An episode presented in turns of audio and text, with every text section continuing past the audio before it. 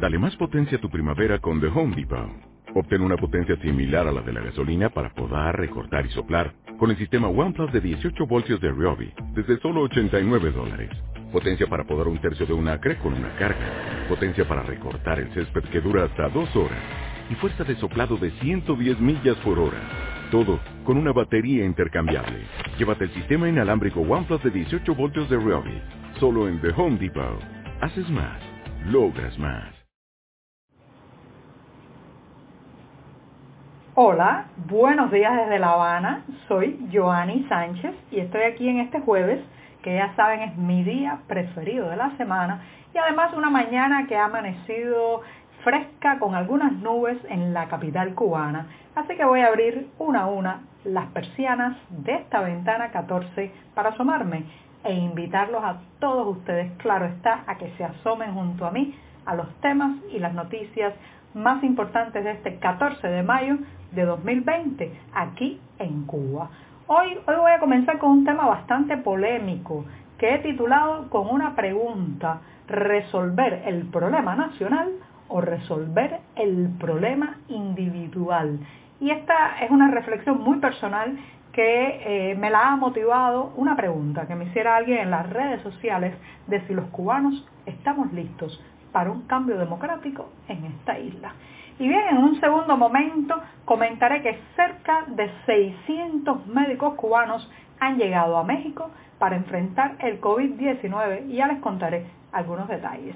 Y por último, el módulo de alimentos y aseo personal que se le está vendiendo a los trabajadores sanitarios en esta isla cuesta la mitad de su salario mensual. Y también daré, daré detalles sobre este tema. Y claro está, no dejaré de mencionar y de repetir lo que se ha convertido ya en una consigna, un mantra de este programa, y es quédate en casa. Siempre que puedas, quédate en casa.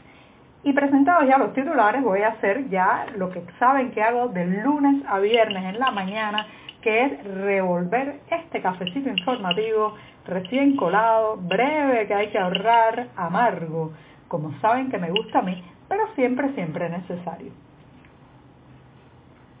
Después de este primer sorbito del día, les recuerdo también, como es tradición en este podcast Ventana 14, que pueden ampliar muchos de estos temas, estas noticias y algunas de estas reflexiones en las páginas del diario digital 14ymedio.com que hacemos desde dentro de Cuba. Si además quiere apoyarnos en la cobertura especial que estamos haciendo sobre la llegada del coronavirus a la isla, pues allí en nuestra página web, en la portada, arriba encontrará un enlace de cómo hacerlo. Y dicho esto, me voy al primer tema que ya les dije, eh, pues llegué a él, sentí la necesidad de comentarlo a partir de que hace unos días alguien me preguntara en las redes sociales directamente si yo creía que los cubanos estábamos listos para un cambio democrático, una transformación del modelo político y económico que rige en el país, si ya, si ya estábamos dispuestos, preparados, eh, de alguna manera, pues a punto de lograrlo. Bueno, pues eso me llevó a una reflexión que tiene que ver con el sentido de nación y el sentido de individuo. Por estos días escuchamos muchas veces en la prensa oficial y en los medios oficialistas una consigna que eh, pues eh, la Plaza de la Revolución intenta promover, que es que hay que pensar como país. El problema es que dicen pensar como país, pero los que dirigen esta isla están pensando como partido y el pensamiento del partido es un pensamiento de exclusión, es un pensamiento de segregación, es un pensamiento que solo tiene en cuenta a una parte de la nación, a una parte de la isla, a una parte del país y no a su totalidad. Por tanto, cuando dicen pensar como país, en realidad ellos mismos no eh, llevan, no cumplen al pie de la letra ni medianamente esto que pregonan o que lanzan como consigna. Ahora, a nivel de ciudadanos estamos pensando en resolver el problema nacional o en realidad la mayor parte de los que habitan en esta isla están pensando en resolver su problema individual. Bueno, lamentablemente, señoras y señores, parece ser que es más de lo último. Increíblemente, un sistema que se promueve como un sistema del colectivismo, un sistema eh, sea socialista, un sistema eh, del todos somos uno, eh, en realidad lo que ha generado es un individualismo feroz, un sálvese quien pueda, o un intentar garantizar el bienestar propio a toda costa, no importa lo que pase, puertas afuera. Eso es lo que veo más bien en mi día a día y esa es una de las grandes limitaciones para lograr un cambio democrático en esta isla, porque la mayor parte de las personas no están pensando en resolver el problema nacional, sino en resolver su problema individual. Claro está, es que las urgencias del día a día son muchas y hemos quedado atrapados en un ciclo de sobrevivencia, buscar la comida, cocinarla, eh, empezar otra vez a buscar los alimentos, transportarnos, todo es muy angustioso, muy difícil, lleva mucho tiempo y eh, esto crea eh, pues que la gente quede atrapada en este ciclo de la sobrevivencia y no pueda quizás comportarse como ciudadanos, comportarse con sentido cívico. Pero mientras no pongamos en eh, la prioridad resolver el problema nacional y siempre pongamos primero cada vez más el problema individual, bueno, pues eso evidentemente va a eh, ralentizar, demorar, impedir un cambio en esta isla. ¿Por qué?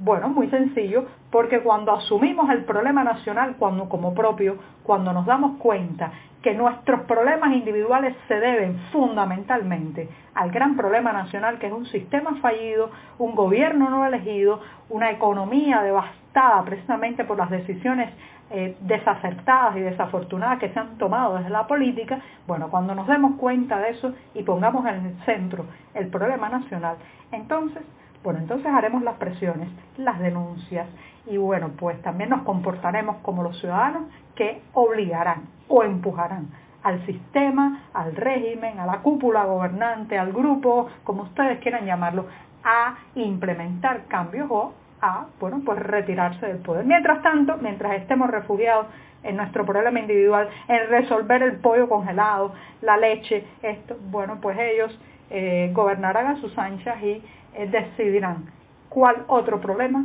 provocarán o eh, dejarán de solucionar en nuestras vidas. Así que ya saben, los dejo con la pregunta, ¿cuál es la prioridad? ¿Resolver el problema nacional o que cada uno de ustedes resuelva su problema individual? Cuando me respondan eso, entonces le paso la respuesta a quien me preguntó en las redes sociales si los cubanos estábamos listos para un cambio democrático. Y con esto voy a tomarme un segundo sorbito de café. Ha sido el primer tema bastante apasionante y personal. Les dije que era una mirada muy, muy desde mi óptica, pero creo que va a ayudar a reflexionar un poco. Entonces me tomo mi segundo buchito del día, que me da muchísimas energías para seguir, y me voy con la noticia de que cerca de 600 médicos cubanos, unos 590, trabajan en México para enfrentar el COVID-19. Estas son informaciones de la agencia española EFE, según fuentes de la Secretaría de Turismo de Ciudad de México. Eh, ahora bien, hay una polémica en torno a las cifras. Algunos hablan de 590 médicos cubanos, pero se especula también que la cifra puede ser mucho mayor y llegar incluso hasta cerca de los 800 médicos. Esto se hace según las autoridades mexicanas, en base a un convenio de colaboración de salud con Cuba y eh, se supone que estos médicos pues están en la ciudad fundamentalmente en distintos hospitales eh, para brindar una atención eh, a los pacientes involucrados con esto de la pandemia. Ahora bien, la prensa oficial cubana no ha dado todavía muchos detalles de esta nueva misión médica cubana en México, pero claro está, afloran como siempre las mismas preguntas. ¿Cuánto ganarán estos galenos? ¿Qué parte se, se irá a las manos oficiales y cuánto quedará realmente en el bolsillo de estos hombres y mujeres que en fin de cuentas se están jugando la vida siendo la primera línea defensiva eh, contra el coronavirus en los hospitales.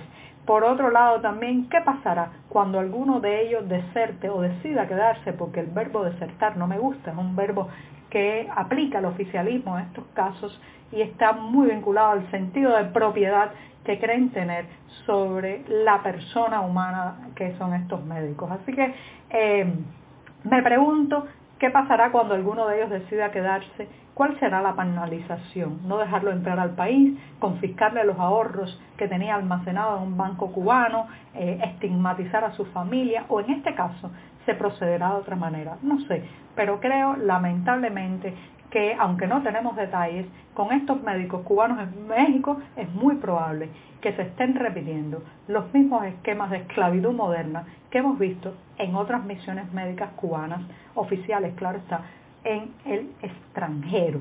Y con esto me voy al tercer tema que está muy relacionado porque tengo varios amigos que me han enviado información, fotos incluso, del módulo, del módulo de productos básicos que se le está vendiendo al personal sanitario, al menos en la ciudad de La Habana. Ojo, en la ciudad de La Habana. Se trata de un módulo que incluye cuatro pollos congelados, dos bolsas eh, pequeñitas de salsa de tomate, dos pomos eh, pequeños también de mayonesa, tres bolsas pequeñas de detergente para lavar la ropa, 12 jabones para bañarse, dos litros de aceite vegetal y también pues dos frazadas de piso para, para limpiar la casa. Todo esto, reitero, cuatro pollos, dos salsas de tomate, dos mayonesas, tres detergentes, 12 jabones, dos aceites vegetales y dos eh, frazadas de piso, todo esto por el precio de 750 pesos cubanos, alrededor un poco más de unos 30 dólares. Ahora bien, les recuerdo que este es el dinero que gana eh, la mitad del sueldo mensual de un profesional en este país. O sea, estos médicos que se están jugando la vida, que muchos de ellos están teniendo que pasar eh, días completos en las salas hospitalarias, están teniendo que pagar la mitad de su salario mensual por un módulo de productos básicos que debería, señoras y señores, ser regalado. Eh, ¿Cómo es posible que se les venda a este precio que es excesivamente alto? Ya reitero, es la mitad de su salario mensual, 750 pesos cubanos, el equivalente a 30 dólares por unos productos que a mi juicio, mirándolos a grosso modo, pues no duran más de dos semanas y tampoco pueden ser los únicos productos que necesita una persona que está trabajando tan intensamente en ese tiempo. Así que ya saben, 750 pesos cubanos vale la canasta que el gobierno le está vendiendo al personal de salud aquí en La Habana. Y con esto, con esto me despido esta mañana. Muchas gracias y quédense en casa, por favor. Recuerda, quédate en casa.